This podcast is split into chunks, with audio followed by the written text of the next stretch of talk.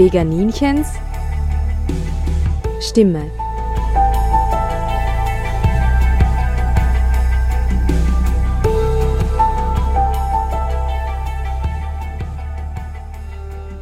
Hallo Welt, hier spricht das Veganinchen. Heute habe ich wieder eine naturwissenschaftliche Sendung für euch und zwar geht es heute um Schmetterlinge, die leisen Schönheiten. Dazu habe ich mir Dr. Peter Huema ins Studio eingeladen. Er ist der Schmetterlingsexperte und Forscher in Tirol und arbeitet als Biologe an den Tiroler Landesmuseen. Und Magister Johannes Rüdiser, er ist Leiter des Projektes Vielfalter, an der Universität Innsbruck, welches sich mit der Entwicklung und Evaluierung eines Erhebungssystems siedlungsnaher Schmetterlingshabitate beschäftigt. Also Monitoring, Beobachten im Feld, dokumentieren, was ist los mit den Tiroler Schmetterlingen. In der Vorbereitung der Sendung habe ich mich schon sehr gerührt gefühlt, habe mich gewundert, was für Meisterwerke sie sind. Also angefangen von ihrem Körperbau, den Pigmenten, ihren Flügeln, wie oft die Flügel pro Sekunde schlagen, welches ausgeklügelte System dahinter steht, dass die Männchen zum Beispiel die Weibchen zehn Kilometer weit riechen können. Es ist alles ein wunderbares Meisterwerk. Sie sind zart und klein und es ist alles extrem wichtig für sie, ihre ganzen Funktionen. Umso mehr Leid tut es mir, wenn die Schmetterlinge verschwinden ja und auch mir ist es schon passiert, dass ich mit dem Auto einen erwischt habe. Und es ist für mich wirklich, wirklich eine schwierige Situation, weil ich dahinter einfach ein Lebewesen sehe, ein ganz zartes, das da nur von einer Seite auf die andere flattern wollte und dann kommt das brutale Auto daher. Ich habe bis jetzt noch keine Lösung. Und das ist auch der Unterschied zwischen der Veganinchen-Sendung und meiner beruflichen naturwissenschaftlichen Sendung. Da kommt es vielleicht mal vor, naja, es ist schon so, dass man mich durchhört, also ich kann mich selber gar nicht verstellen. Aber in einem wissenschaftlichen Gespräch ist es anders als in einem Veganinchen-Gespräch, weil ich versuche natürlich jedes Individuum zu schützen zu sagen, passt auf und beobachten statt anzugreifen. Manche Experten sehen das anders. Aber was man kennt, das schützt man und insofern finde ich, dass wenn ich meine wissenschaftlichen Sendungen online stelle, auch einen Dienst für die kleinen leisen Schönheiten tue und hoffe, dass ich euch eine Menge an Mehrwert liefere und insofern den Schmetterlingen und anderen Kleinstlebewesen helfe. Ich wünsche euch viel Spaß bei der Sendung und einen schönen Frühling mit vielen, vielen Schmetterlingen. Ich begrüße Dr. Peter Huema im Studio, Schmetterlingsexperte. Hallo Peter, magst du dich unseren Hörerinnen und Hörern bitte kurz vorstellen? Ja, also ich arbeite seit meinem siebten Lebensjahr mit Schmetterlingen und die Begeisterung hat mich 50 Jahre nicht losgelassen. Das sagt eigentlich eh schon alles über diese faszinierenden Tiere aus bin aktuell beim Tiroler Landesmuseum bzw. bei den Tiroler Landesmuseen äh, beschäftigt und äh, zuständig für die naturwissenschaftliche Sammlung, also auch genauso zuständig für Fossilien oder Pflanzen bzw. Wirbeltiere. Aber die Freizeit und auch die kärgliche Dienstzeit, die dafür übrig bleibt, widme ich dann ganz den Schmetterlingen. Mit dir möchte ich jetzt über die Fakten und interessanten Details sprechen. Ich habe mir da ein paar Sachen rausgeschrieben, die ich ganz besonders interessant finde. Schmetterlinge sind mit 180.000 Arten die zweitgrößte Ordnung in der Tierklasse der Insekten. Die erste Ordnung sind die Käfer. Und in Europa gibt es 9000 Arten und in Österreich 4000. 95 Prozent davon sind aber Nachtfalter. Ja, ich darf äh, gleich ein bisschen korrigieren. Es gibt 180.000 beschriebene Arten. Mhm. In Wirklichkeit weiß man aus äh, verschiedenen Sammlungen und beziehungsweise Hochschätzungen von Forschungsarbeiten im Freiland, dass es äh, vermutlich circa eine halbe Million von Schmetterlingsarten gibt. Das heißt, man kann davon ausgehen, dass fast zwei Drittel der Arten noch nicht einmal artmäßig erfassen. Das heißt, wir haben noch keine Namen dafür. Es ist also ein ganz schöner Forschungsbedarf gegeben. Auch in Österreich bzw. in Tirol finden wir noch laufend äh, zusätzliche Arten. Also die Zahlen schwanken ein bisschen, hängen natürlich auch damit zusammen, dass umgekehrt Schmetterlingsarten verschwinden, aber auch gleichzeitig neue Arten wieder auftauchen können. Schmetter, also dieses Wort kommt aus dem Ostmitteldeutschen und bedeutet saure Sahne.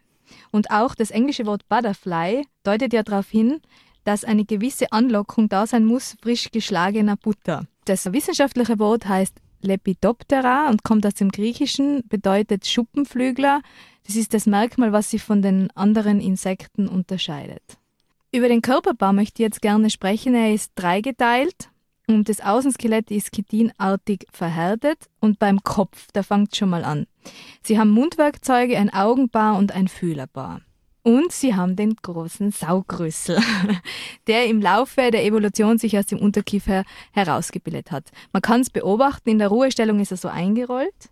Wenn Sie Nahrung aufnehmen, dann können Sie ihn ausrollen. Ja, der Saugrüssel ist natürlich eine äh, ganz interessante evolutive äh, Weiterbildung äh, von eben von Kieferteilen.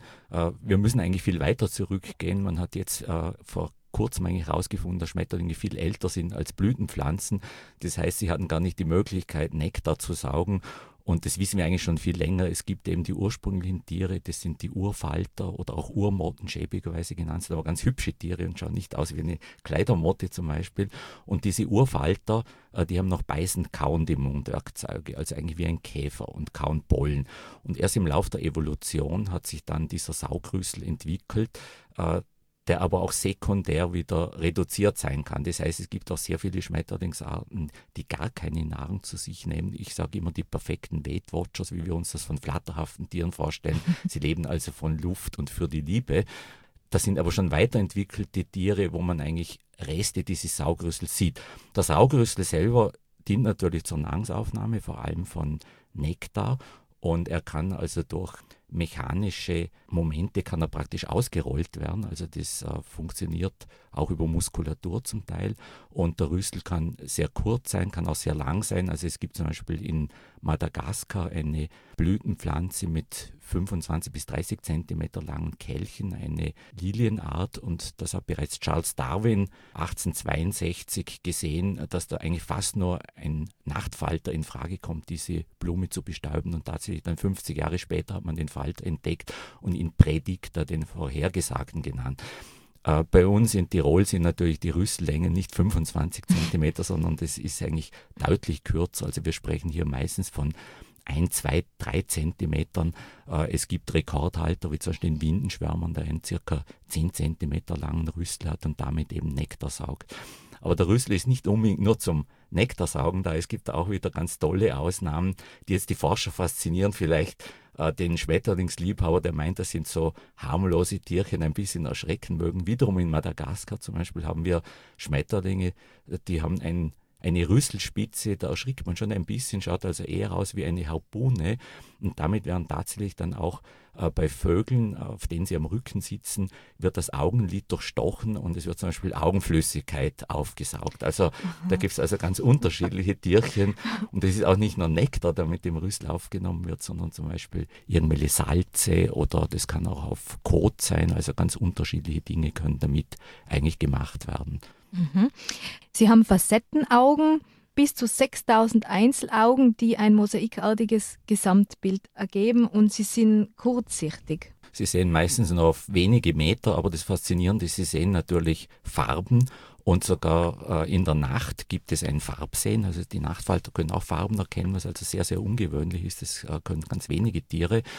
Äh, was die Tiere natürlich sehen, sie sehen auch in einem anderen Farbspektrum, als wir sehen. Also zum Beispiel eine weiße Blüte kann also bestimmte Markierungen haben, wie zum Beispiel äh, das auch Bienen sehen, die im UV-Bereich abstrahlt. Aber Schmetterlinge können im Gegensatz zu den Bienen, können sie auch im roten Bereich sehen, also ein ganz weites Spektrum. Die Fühler sind ein Geruchssinnesorgan, bei manchen Arten auch ein Test- oder Geschmacksorgan. Das Besondere dabei ist, dass die Leistungsfähigkeit so enorm ist, was die Pheromone betrifft, also die Sexuallockstoffe. Ich habe gelesen, dass ein Männchen bis zu 10 Kilometer weit ein Weibchen wahrnehmen kann. Ja, ich sage immer, wenn man sich jetzt vorstellt, hier im Studio, wir machen das Fenster auf und du lockst also die Männchen aus 10 Kilometer Entfernung in Innsbruck an. Das ist also ein ziemliches Chaos. Tatsächlich spielt sich das bei verschiedenen Nachtfaltergruppen zu haben, also vor allem die Augenspinner haben also gewaltige Geruchsleistung. Das hat schon äh, Fabre, ein bekannter französischer Schmetterlings- bzw. Insektenforscher, äh, mehr zufällig festgestellt, weil damals hat man das noch nicht gewusst im 19. Jahrhundert, dass die Fühler eigentlich die Nase sind. Ich verstehe auch nicht, wo man Fühler sagt, eigentlich muss man die Nasen sagen. Und er hat dann festgestellt, dass äh, wenn er ein Weib in einem Käfig gelassen auf einem großen Nachtpfahnauge, dass am nächsten Tag 40, 50 Männchen sich in das Haus verirrt haben und dann über Tests, ein bisschen grausame Tests, äh, indem er die Fühler abgeschnitten hat, der Männchen, hat man dann nachprüfen können, dass tatsächlich die Fühler eigentlich die Tiere angelockt haben. Weil damals gab es kein Licht, es war völlig dunkel, man hat auch keine Geräusche gehört. Also haben sich die Forscher gefragt, ja, wie gibt es das, dass plötzlich 40 Männchen hier sind bei einem unbefruchteten Weibchen? Und es gibt eben diese Pheromonproduktion und Weibchen locken also die Männchen mit den Pheromonen an, aber es gibt auch Männchen, die sehr wohl Pheromonproduktion haben. Also wir haben auch ein Parfum. Nur meistens ist es so, das Weibchen lockt praktisch die Männchen über große Distanzen an und wenn es dann auf die Nähe geht, sozusagen in den Zweikampf, dann kann auch das Männchen durchaus äh, Pheromone erzeugen, die das Weibchen willig machen. Auf der Brust befinden sich zwei Flügelpaare und drei Beinpaare. Die Flügel sind zwei Membrane, die von Adern durchzogen sind und wie funktioniert das mit dem synchronen Flügelschlag? Das lässt sich relativ gut erklären, wenn man mal einen Schmetterling im Detail anschaut. Also Tagfalter haben den Hinterflügel sehr stark erweitert, dass er unter den Vorderflügel greift und dadurch eigentlich äh, die Flügel synchron schlagen können. Aber es gibt auch Koppelungsmechanismen bei sehr vielen Schmetterlingen, wo ich also praktisch am Hinterflügel an der Basis äh, Borsten habe, die am Vorderflügel einhängen und dadurch können die Flügel eigentlich synchron schlagen. Und wenn man das jetzt zum Beispiel diese Borsten wegziehen würde, dann würde es nicht mehr funktionieren, das synchrone, der synchrone Flügelschlag. Bei den Flugleistungen gibt es ja auch enorme Daten. Bis zu 60 km/h können sie fliegen. Die Flügelschlagfrequenz finde ich so unglaublich. Das sind ja 70 bis 90 Schläge pro Sekunde. Ja, das hängt jetzt natürlich von der Art ab. Wenn man so einen Schwebflug eines Tagfalters sieht, äh, zum Beispiel einen Apollo-Falter, dann sind das natürlich ganz wenige Flügelschläge. Aber in diesem Fall sprechen wir vom Schwirrflug, zum Beispiel beim Taubenschwänzchen, das eben nicht ein Kolibri ist, auch wenn es so ähnlich fliegt. Und dieses Taubenschwänzchen hat genau diese Leistung, dass es also 70, 80 Flügelschläge pro Sekunde macht. Ich habe jetzt die Zahl nicht genau im Kopf, aber ich glaube, über weit jenseits von 1000 Blüten pro Tag besucht. Also das ist wirklich ganz eine tolle Leistung. Und die Geschwindigkeit des Fluges, die ist für manche Tiere natürlich wichtig. Ich sage jetzt vor allem für, für wandernde Arten, die also über tausende Kilometer fliegen können.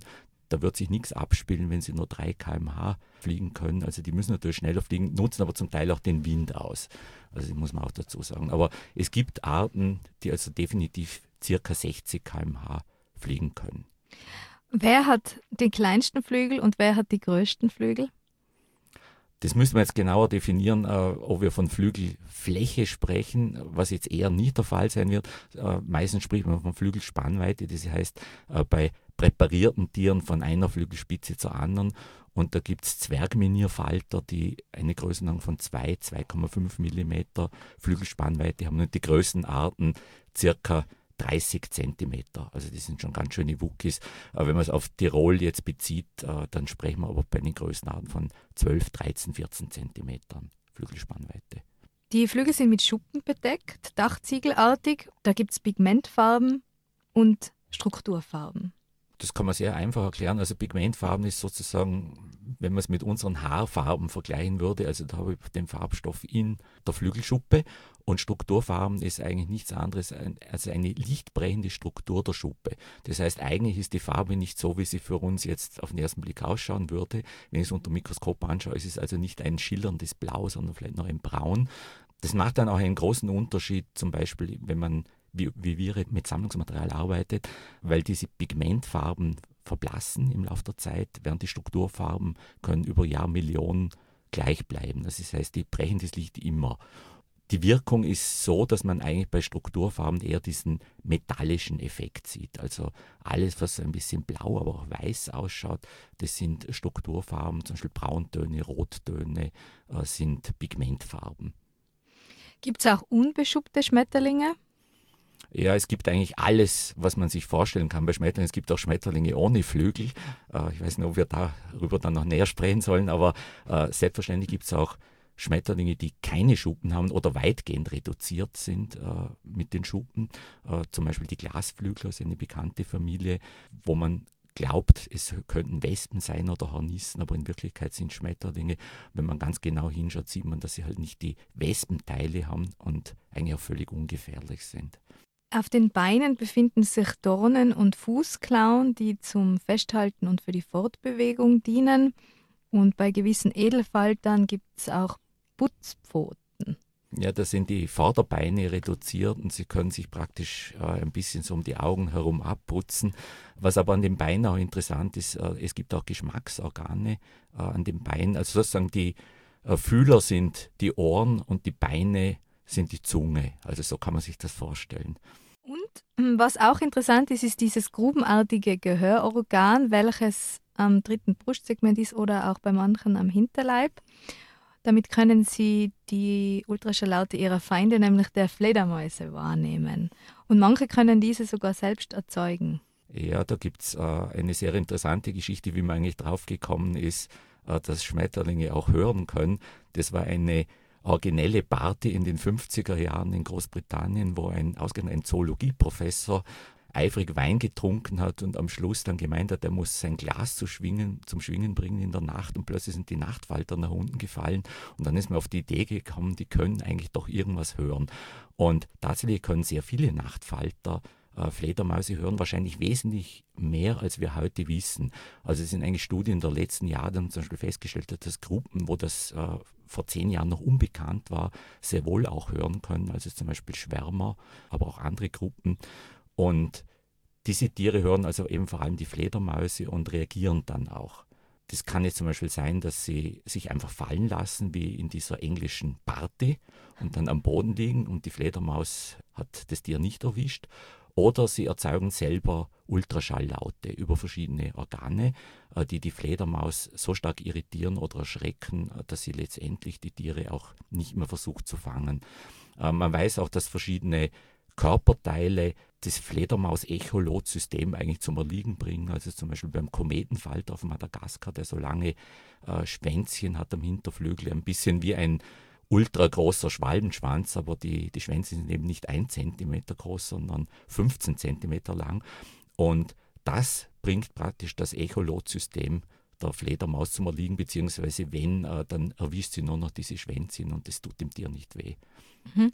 Und wenn sie sich so fallen lassen und die Fledermaus unter die Gefahr ist gebannt, fliegen sie dann einfach normal weiter? Genau, das haben wir in England dann beobachtet. Die haben zuerst auch geglaubt, die Tiere sind vielleicht sogar tot durch diese Töne und dann haben sie festgestellt, die fliegen wieder normal weiter. Spannend.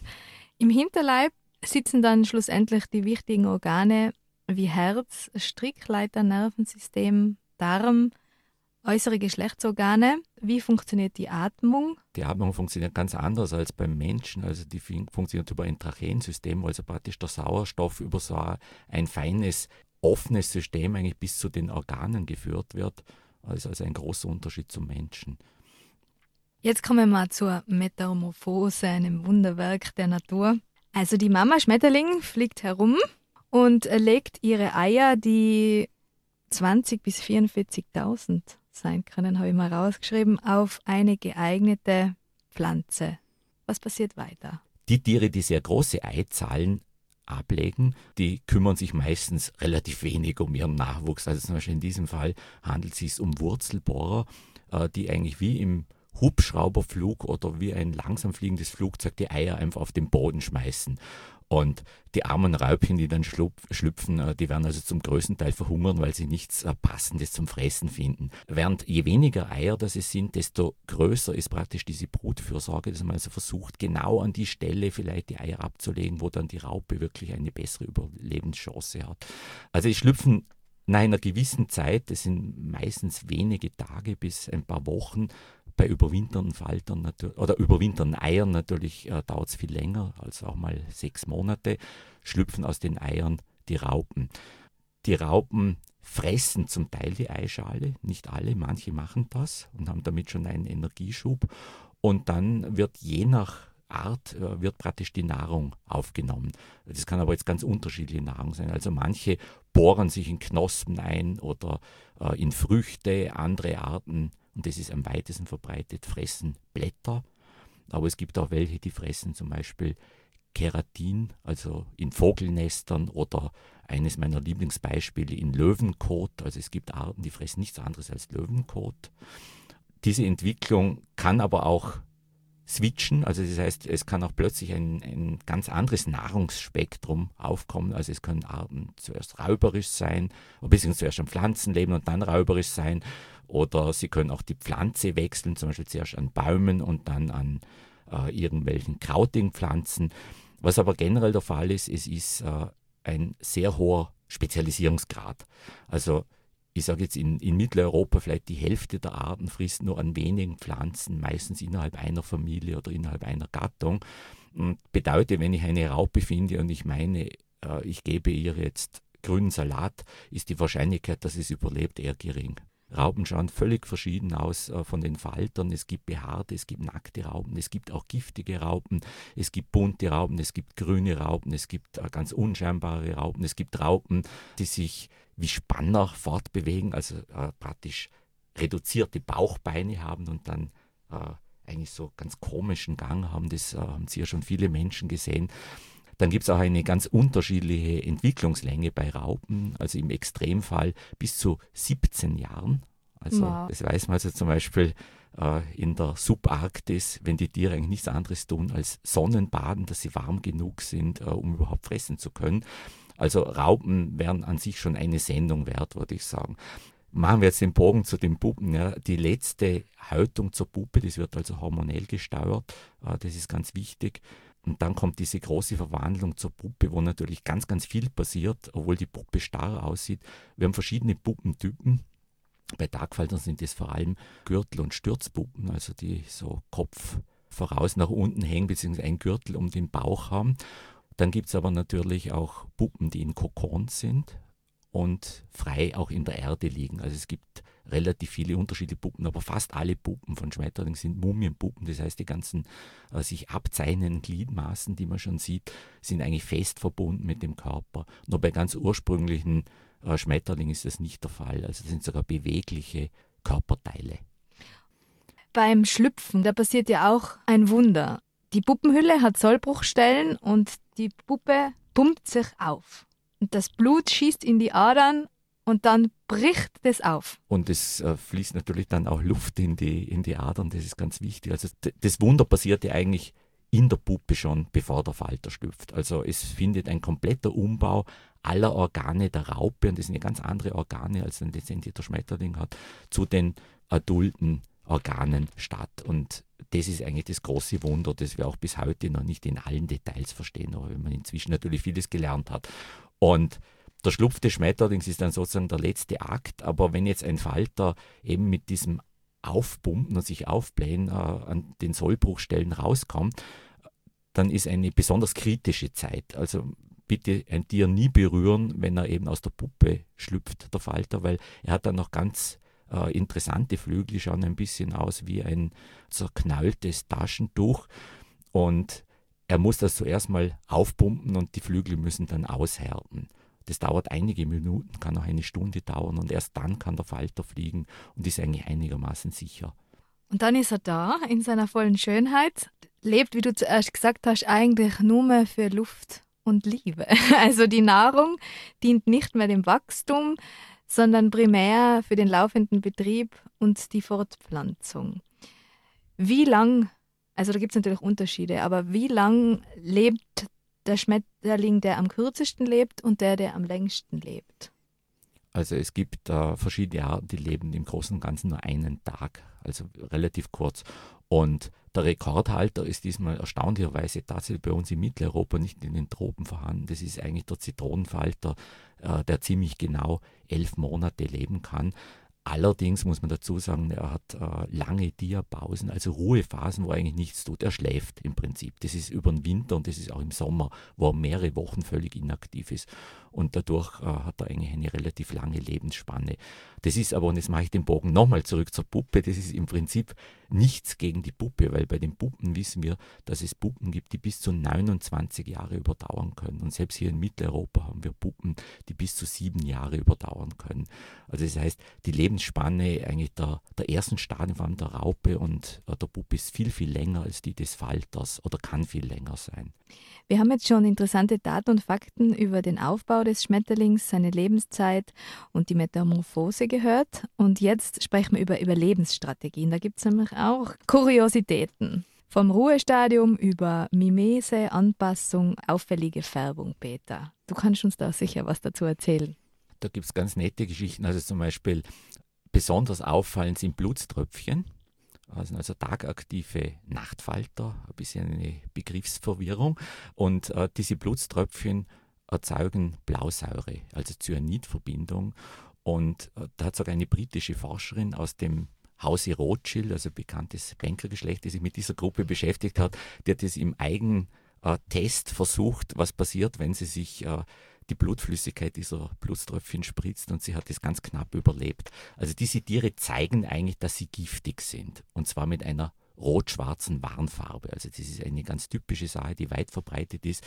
Manche äh, Tiere warnen dann sogar, wir haben vorher gehört, dass es äh, eben auch Lauterzeugung bei Schmetterlingen gibt, also manche Bärenspinner, äh, die eben auch giftig sind, warnen ihre Feinde durch Ultraschalllaut. Also zum Beispiel in der Nacht sieht die Fledermaus eben nicht, dass der Falter rot ist und er warnt sie und sagt ihr praktisch, rühr mich nicht an, ich bin giftig. Und andere Möglichkeiten, und das ist noch wesentlich weiter verbreitet, ist natürlich Tarnung. Also ganz, ganz viele Arten sind unscheinbar gefärbt oder wenn sie eine offensichtlich tolle Färbung haben, dann verschwindet die trotzdem. Äh, zum Beispiel Gelbfärbung im gelben Herbstlaub ist natürlich nicht auffällig. Im Sommer, im grünen Laub wäre es vielleicht auffällig. Das heißt, ich habe im Herbst zum Beispiel ganz andere Farben bei vielen Arten, als wie jetzt zum Beispiel im Sommer äh, Farbtöne vorherrschen. Sehr viele Arten sitzen irgendwo am Tag, weil wir haben ja doch 90 oder mehr Prozent der Arten sind Nachtfalter, äh, sitzen am Tag irgendwo im Laub auf Baumstämmen, also wo, wo, sie eigentlich gut getarnt sein sollten, äh, damit sie von den Feinden nicht gefunden werden. Dann gibt es auch Arten, wenn sie gefunden werden, zum Beispiel die Ordensbänder zählen dann dazu, dann zeigen die plötzlich ihre Hinterflügel und die Hinterflügel haben wieder diese Warnfärbung. Äh, der Vogel zum Beispiel, der das Tier frisst oder fressen will, erschrickt und pickt in den Hinterflügel und das tut dem Falter aber gar nichts und er flattert einfach davon und hat ein Stückchen Hinterflügel weniger. Also die Anpassungen sind so vielfältig wie die Feinde und Feinde gibt es ganz unterschiedlich. Also die äh, Hauptfeinde von Insekten bzw. von Schmetterlingen sind, würde ich mal sagen, Krankheiten. Und da gibt es wenig Anpassungsmöglichkeiten, also zum Beispiel virale Erkrankungen und ähnliches, äh, die vor allem die Raupen betreffen. Dann sind ganz wesentliche Feinde zum Beispiel Schlupfwespen oder auch parasitische Fliegen, Raupenfliegen. Wenn wir diese Gruppen nicht hätten, dann würde Tirol ziemlich kahl gefressen aussehen, das kann ich garantieren, weil die nämlich bereits bei den Raupen ansetzen. Wir müssen immer davon ausgehen, wenn jetzt ein Tier im Schnitt 100 Eier ablegt, dann darf natürlich, dürfen nicht 100 Tiere rauskommen. Das heißt, es kommen nur ein bis zwei Falter raus und die ein bis zwei Falter sind dann vor allem bedroht durch Vögel und eben vielleicht auch, wenn sie nachtaktiv sind, zum Beispiel durch äh, Fledermäuse, aber auch durch Spinnen und durch anderes Kleingetier, auch Kleinsauger können eine Rolle spielen. Ja, und eine große Gefährdung sind natürlich auch wir durch die Pestizide und Ozon. Da habe ich gelesen, dass in Südtirol zum Beispiel 300 Meter über dem Talboden gar keiner mehr gefunden wird, weil so viel gespritzt wird ich muss ein bisschen äh, die Zahlen äh, revidieren. Also es werden schon welche gefunden, aber ich gebe ungefähr ein Beispiel. Also wir haben eine Untersuchung gemacht in den Trockenrasen im Finchgau und zwar an verschiedenen Standorten und im mittleren und im unteren Finchgau äh, waren dann bei fünf Begehungen so circa sieben, sechs, sieben Tagfalterarten in 20 Exemplaren und im obersten Finchgau ohne Obstanbau waren das nicht fünf, sechs, sieben Arten, sondern 80 Arten und auch nicht 20 Exemplare, sondern mehrere tausend Exemplare. Also es zeigt die Relation, die Falter sind fast vollständig äh, verschwunden und zwar vor allem in diesem Fall äh, aufgrund von Häutungshämmern, die also Raupen zu Tode bringen, aber möglicherweise aufgrund von anderen Giftstoffen. Weil du Ozon gesagt hast, das zeigt auch wieder die, die Forschungslücken, die wir haben. Also es gibt eine einzige mir bekannte Untersuchung zu den Auswirkungen von Ozon und die deuten darauf hin, dass Ozon die Pheromonproduktion schädigt. Und das wäre natürlich ein ganz fatales Signal und das könnte auch erklären, warum manche Tagfalter selbst in, in intakten Lebensräumen weit ab von Giftspritzungen äh, trotzdem stark zurückgehen. Aber da wissen wir noch sehr wenig darüber. Und das künstliche Licht sollte man da vielleicht auch erwähnen? Natürlich, weil die Nachtfalter spielen eigentlich eine wesentlich größere Rolle als die Tagfalter insgesamt gesehen für das Ökosystem und äh, Kunstlicht hat eine fatale, um nicht zu sagen eine verheerende Auswirkung. Also es gibt so Zählungen in Süditalien, dass an einem einzigen beleuchteten äh, Kriegsdenkmal hochgerechnet sieben Millionen Schmetterlinge pro Jahr umgekommen sind. Man muss jetzt vorstellen, wir haben in den Tiroler Landesmuseen die größte Alpensammlung, äh, die es überhaupt gibt, mit einer Million Tiere, die in 150 Jahren über den gesamten Alpenraum gesammelt wurde. Also man kann sich die Relation dann vorstellen, sieben Millionen Tiere in einem Jahr an einer einzigen Stelle. Also es ist wirklich verheerend. Hat man natürlich über das Projekt äh, Die helle Not mit der Tiroler Landesumweltanwaltschaft jetzt seit vielen Jahren versucht gegenzusteuern. Es gibt auch bereits Verbesserungen, also vielfach wird auf LED auch jetzt schon umgerüstet. Aber selbst hier kann man Bedenken äußern. Also eine neue Studie zum Beispiel aus der Schweiz äh, zeigt, dass zum Beispiel äh, eine LED-Beleuchtung dazu führt, dass Nachtfalter so stark irritiert sind, dass sie zum Beispiel ihre Bestäubungsleistung nicht mehr erbringen können, nachweisen können, dass die Fruchtproduktion bei manchen Pflanzen um 20, 30 Prozent zurückgeht. Also das heißt, auch diese Lampen können äh, eigentlich das ökologische Gefüge ganz schön aus dem Gleichgewicht bringen, auch wenn wir noch sehr marginal darüber Bescheid wissen.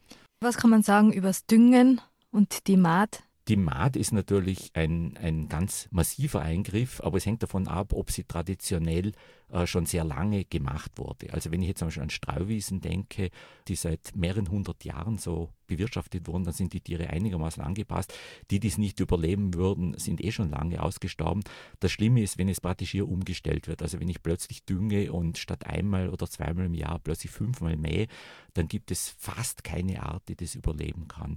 Und im Maisacker ist dann letztendlich nur eine einzige Art, das ist der Maiszünsler, gegen den man dann wieder die genetische Keule erfinden musste, sprich äh, die Gentechnik, um dieses Problems Herr zu werden. Es hat da letztes Jahr im Herbst einen medialen Aufschrei gegeben. Hannes, jetzt kommen wir zu dir. Bitte stell dich uns kurz vor und erzähl uns dann was über den Rückgang der Insekten. Ja, hallo Christina.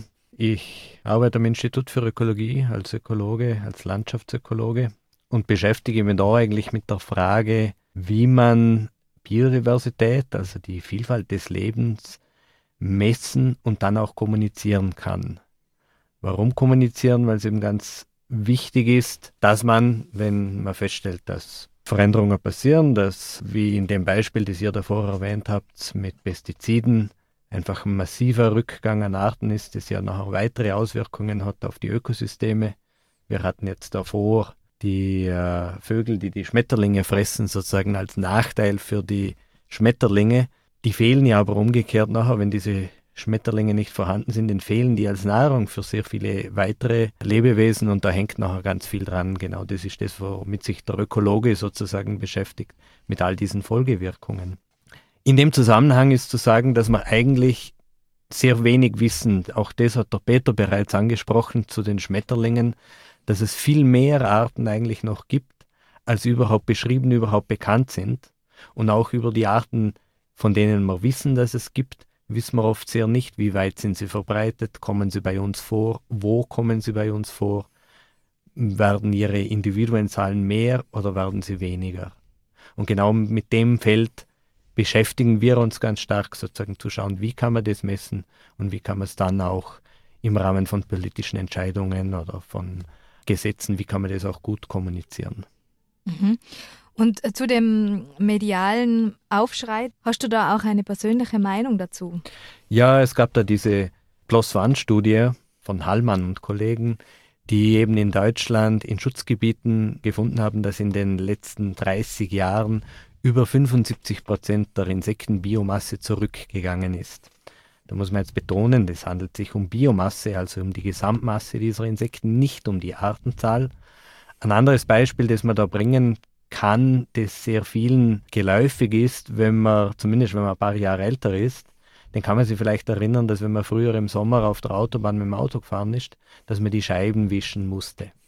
Und das ist nach dem Eindruck der meisten Leute einfach viel weniger geworden. Wenn man heute im Sommer auf der Autobahn fährt, dann sind da viel weniger Insekten, die auf dieser Scheibe picken bleiben. Das hängt vielleicht ein bisschen damit zusammen, dass die Scheiben windschlüpfriger geworden sind, aber insgesamt bleiben einfach sehr wenige Insekten übrig. Und es dürfte tatsächlich, und das wissen wir ja auch aus anderen Bereichen, teilweise ein Rückgang einfach an Abundanzen und vielleicht oder sicher auch an Arten passieren. Und das hängt ganz stark einerseits mit den Bereichen zusammen, die ihr bereits angesprochen habt, mit direkten Belastungen wie jetzt Pestizide, hängt aber auch ganz stark mit der Landnutzung zusammen, die wir eben in vielen Bereichen haben. Also du hast zwar einerseits angesprochen das Schneiden von Wiesen, wo sozusagen eine Störung sein kann. Umgekehrt erleben wir gerade bei uns im Alpenraum, dass sehr viele ursprünglich bewirtschaftete Wiesen, also Almflächen oder auch extensiv bewirtschaftete Wiesen, aufgelassen werden. Das heißt, die verwalten und es gehen damit in dem Fall Lebensräume für Schmetterlinge verloren. Das ist nicht nur negativ, an diesen Flächen entsteht auch wieder was Neues. Da entstehen neue Waldflächen, es entstehen neue Waldlebensräume, gibt auch die positive Seite. Aber so kommt es eben zu massiven Veränderungen infolge von Landnutzungsänderungen. Und was man auch in dem Zusammenhang sagen muss, dass eben die Flächen, die weiter bewirtschaftet werden, deutlich intensiver bewirtschaftet werden heute. Also die Grasproduktion in Tirol ist überhaupt nicht zurückgegangen. Im Gegenteil, die hat zugenommen, obwohl viel weniger Flächen bewirtschaftet werden. Allein an dem sieht man, wie viel zusätzliche Intensität sozusagen auf diesen Flächen passiert.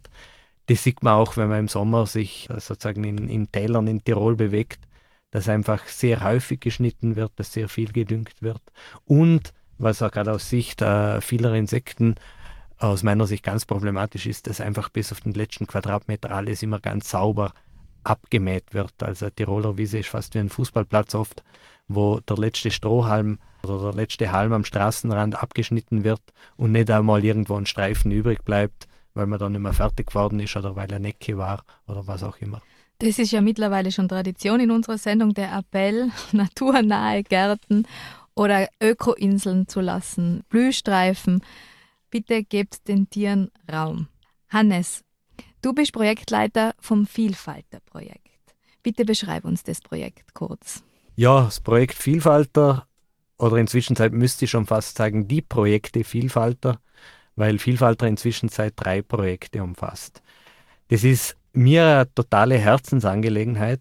Einerseits, weil es mir die Gelegenheit gibt, mit total lässigen Leuten zusammenarbeiten, wie zum Beispiel mit Peter, dem es einfach eine Freude ist, zum Zuzuhören. Und andererseits, weil es um so ein wichtiges Thema geht wie Biodiversität und weil man damit ganz gut auch Leute erreicht. Man erreicht damit Kinder, aber man erreicht damit auch Leute, die jetzt nicht unmittelbar mit Natur was zu tun haben, weil ein Schmetterling findet fast jeder schön. Worum geht es bei dem Projekt? Gestartet ist dieses Projekt als ein Sparkling Science Projekt.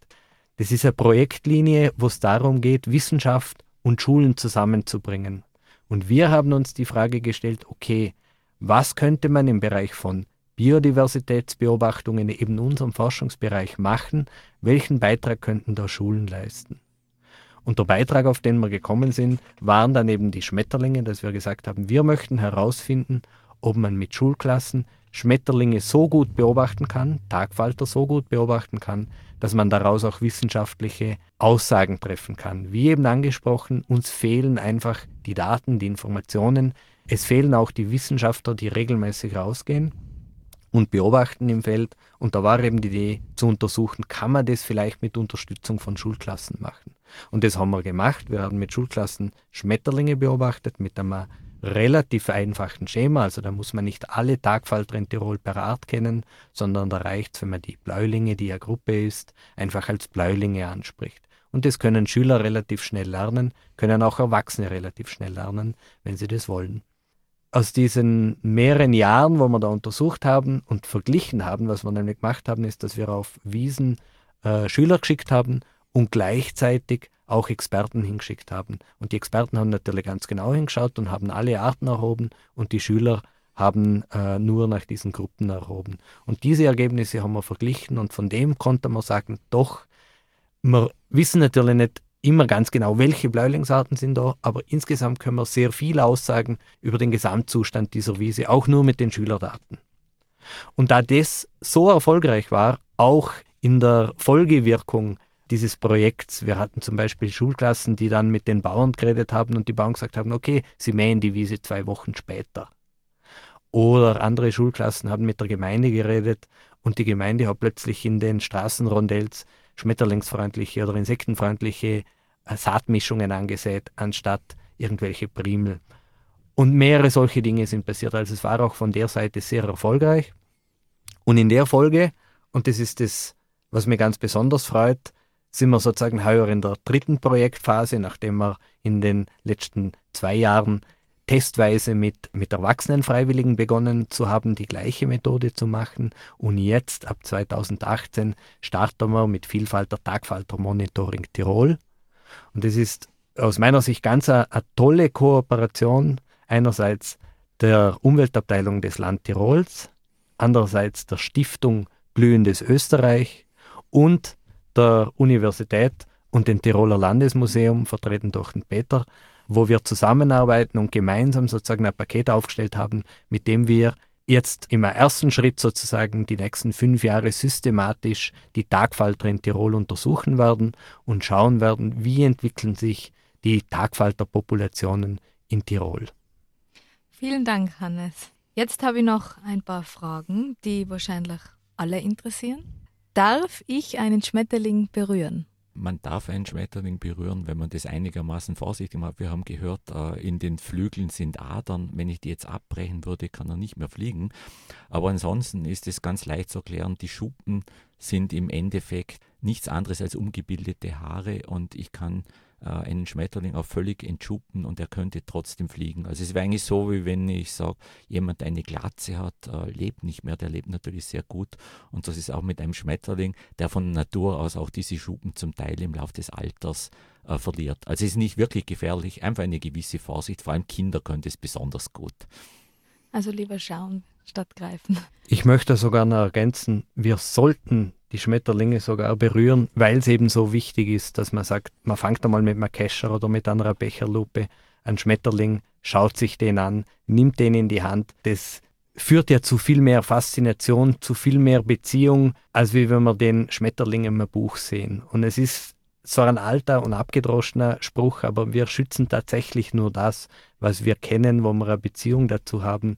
Das wird einfach wertvoll. Und in dem Moment, wo ich eine Berührung habe, eine Beziehung habe, mir den Schmetterling genauer ansehe, in dem Moment habe ich auch mehr Motivation, um diese Tiere zu schützen. Hannes und Peter widersprechen in diesem Fall ganz eindeutig. Christina, bitte Schmetterlinge vorsichtig angreifen. Es passiert den Tieren ja. nichts und man bekommt einen wirklich guten Bezug dazu.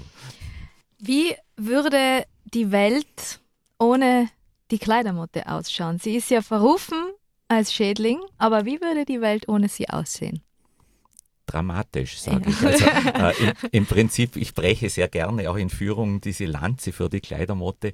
Man muss sich einfach vorstellen, wer war zuerst da, Mensch oder Kleidermotte? Und fast alle Besucher unseres Museums erraten, es war die Kleidermotte. Und was hat sie gefressen? Äh, sie hat das gefressen, was sie auch jetzt in der Natur noch frisst, äh, eben Keratin, also in diesem Fall vor allem äh, von Fellen. Also Felle sind das natürliche Futter für die Kleidermotte. Man stelle sich vor, Felle, die von fast nichts gefressen werden, von fast keinem Organismus, verrotten irgendwo eben nicht. Dann haben wir Tirol zum Beispiel innerhalb von wenigen Jahren völlig bedeckt mit Mausfällen, mit Hasenfällen und sonstigen Fällen und weltweit ist es genauso. Und ich habe es äh, vorher mal ganz kurz erwähnt, das geht bis dahin, dass Verwandte der Kleidermotte dann zum Beispiel Löwenkot fressen und ich sage immer, ja, was passiert mit Afrika, wenn niemand mehr den Löwenkot frisst? Es ist, Südafrika ist irgendwann mal zugesch. also die Kleidermotten haben eine ganz wichtige Funktion, so wie wahrscheinlich fast alle Arten eine wichtige Funktion haben. Nur wir ermöglichen ihnen, dass sie zu Schädlingen werden.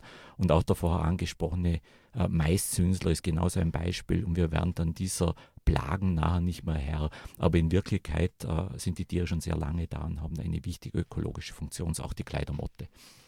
Ich möchte auch da noch, noch ergänzen und die Frage erweitern, was wäre, wenn die Schmetterlinge nicht mehr da sind? Warum beobachten wir? Warum ist es wichtig, ob es wenig oder viele Schmetterlinge gibt? Jetzt kann man natürlich sagen, ja, für die Schmetterlinge selbst, die sind einfach per se ein Wert und davon bin ich auch überzeugt.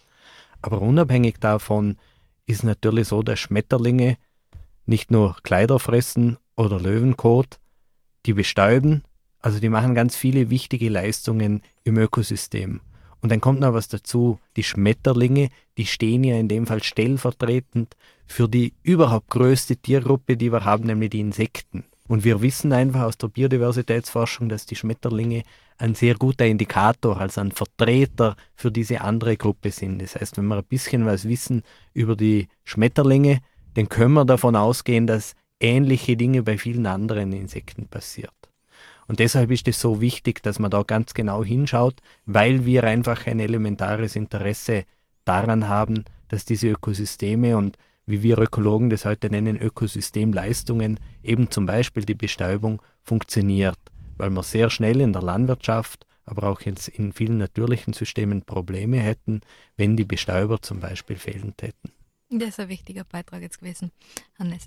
Also ich denke, es ist auch äh, eine ethische Verantwortung, die wir haben, den Schmetterlingen gegenüber, ganz unabhängig davon, was sie für eine Ökosystemleistung bringen. Also wir machen immer wieder den Fehler, dass wir äh, versuchen, alles monetär zu bewerten.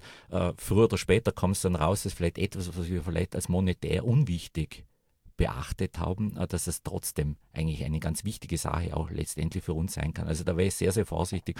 Und wir haben eben das, nicht das Recht, äh, Tiere eigentlich äh, zum Aussterben zu bringen, was aber laufend passiert. Bravo. Gibt es was zu sagen, was Sensationelles über eine Entdeckung neuer Arten in Tirol vielleicht? Wir bringen nicht nur Tiere zum Aussterben, sondern wir entdecken auch natürlich noch laufend neue Arten. Ich habe es eingangs erwähnt, also man schätzt, dass es 500.000 Schmetterlingsarten gibt, nur ein Bruchteil davon ist beschrieben. Aber es gibt auch laufend hier noch mitten in Europa Neuentdeckungen. Also ich selber hatte das Vergnügen, vielleicht 150 Schmetterlingsarten aus dem Alpenraum neu zu benennen. Einer davon ist nach meiner Tochter und einer nach meiner Frau benannt. Also man kann sich da auch ganz schön austoben, äh, wissenschaftlich. Aber das heißt, man kennt also noch nicht mal die Arten hier in Mitteleuropa und wir sprechen von der mit Abstand am besten bearbeiteten Insektengruppe. Äh, ich spreche nicht von irgendwelchen Fliegen oder Kleinkäfern, wo man äh, in wesentlich größerem Ausmaß noch neue Arten findet. Und dann gibt es natürlich auch äh, Problemfälle. Also wir finden auch neu eingeschleppte Arten, die jetzt vielleicht schon einen Namen haben, aber aus China oder aus Australien oder sonst woher kommen. Auch da trägt der Mensch dazu bei, dass sie letztendlich für uns dann unangenehm auffallen. Ein schönes Beispiel in Tirol ist der Buchsbaumzünsler, der seit wenigen Jahren sich hier breit gemacht hat. Vielleicht sollte man noch den Ameisenbläuling erwähnen, weil der macht was ganz Besonderes. Kann man da noch kurz die Geschichte vom Ameisenbläuling erzählen? Es gibt äh, mehrere Arten von Ameisenbläulingen, auch in Tirol.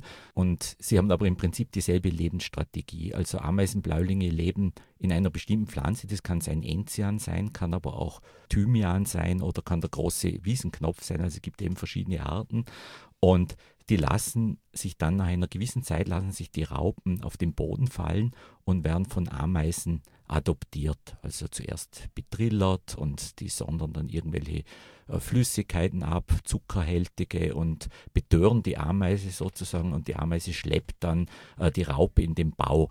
Dort ist die Raupe aber nicht sehr nett äh, und frisst die Ameisenbrut auf. Die Ameise profitiert aber weiterhin von, von diesen wunderbaren, betörenden Säftchen und letztendlich schlüpft dann irgendwann mal im Frühsommer, wenn es kühl genug ist, der Falter, der dann sehr stark gefährdet ist in den ersten Minuten, wenn er aus der Puppe rauskommt, weil die Ameise ihn sofort als potenzielles äh, Futter erkennen würde und auch fressen würde. Das heißt, meistens man die das Ganze in der Früh, wenn es kühl genug ist und die Ameisen inaktiv sind. Aber dieser komplexe Entwicklungszyklus auf einer einzigen Pflanze und meistens an einer einzigen Ameisenart macht äh, diese Falter besonders gefährdet und äh, sind auch mehrere davon deshalb von der EU geschützt worden und sind also streng geschützt. Hannes, wenn ich jetzt eine Raupe finde oder mich genauer über Schmetterlinge informieren möchte, gibt es das sogenannte LEPI-Forum, da kann ich nachschauen. Ich würde mal beim ersten anfangen. Wenn sich Leute interessieren, Schmetterlinge zu beobachten, etwas in Tirol für Schmetterlinge zu tun, dann möchte sie natürlich auf unser Projekt verweisen, aufs Vielfalter. Da ist die Webseite viel-falter.at. Da ist auch der Hinweis, wie man sich freiwillig beteiligen können. Wie erwähnt habe, wir starten heuer mit Tagfalter Monitoring Tirol. Das bedeutet, wir brauchen tatsächlich Freiwillige, die bereit sind, zu vorgegebenen Standorten hinzugehen und dort mit einer sehr einfachen, leicht erlernbaren Methode, es bekommt jeder eine Einschulung, Schmetterlinge zu beobachten. Interessierte sollen sich melden bei uns über die Homepage, per E-Mail oder per Telefon. Von dort ausgehend gibt es natürlich eben nachher Leute, die sich schon besser auskennen, die einmal einen Schmetterling bestimmen möchten. Da ist eben ein guter Hinweis das Lepi-Forum. Das ist eine Website vor allem von Deutschland aus betrieben, die sehr gute Bestimmungshilfen liefert und die sind meistens auch sehr freundlich, wenn man als, sage jetzt als eher Anfänger da mal was hinschickt oder mal ein Foto hinschickt. Und daneben gibt es eine Serie anderer Homepage, die man aber sehr leicht auch googeln kann. Wir sind am Ende unserer Sendung angelangt. Ich bedanke mich sehr für euer Wissen und eure Zeit. Ich hoffe, es hat euch auch Spaß gemacht. Vielen Dank, vielen Dank für die Einladung. Ich bedanke mich auch bei den Hörerinnen und Hörern für das anspruchsvolle Zuhören. Ich hoffe, ihr seid nun klüger als zuvor und vor allem achtsamer gegenüber unseren kleinen Mitlebewesen, die unsere Achtsamkeit brauchen, wie wir heute gehört haben. In einem Film habe ich einmal das Zitat gehört, das Schöne fragt nicht nach Aufmerksamkeit. Und in einer Welt, in der so viele schreien, schau her, ich bin wichtig, ich bin schön, ist es meiner Meinung nach schwierig, aber auch notwendig, den Blick weiterhin auf das zu richten, was im Gesamten zählt, in unserem Ökosystem, für das Individuum und nicht zuletzt für uns selber.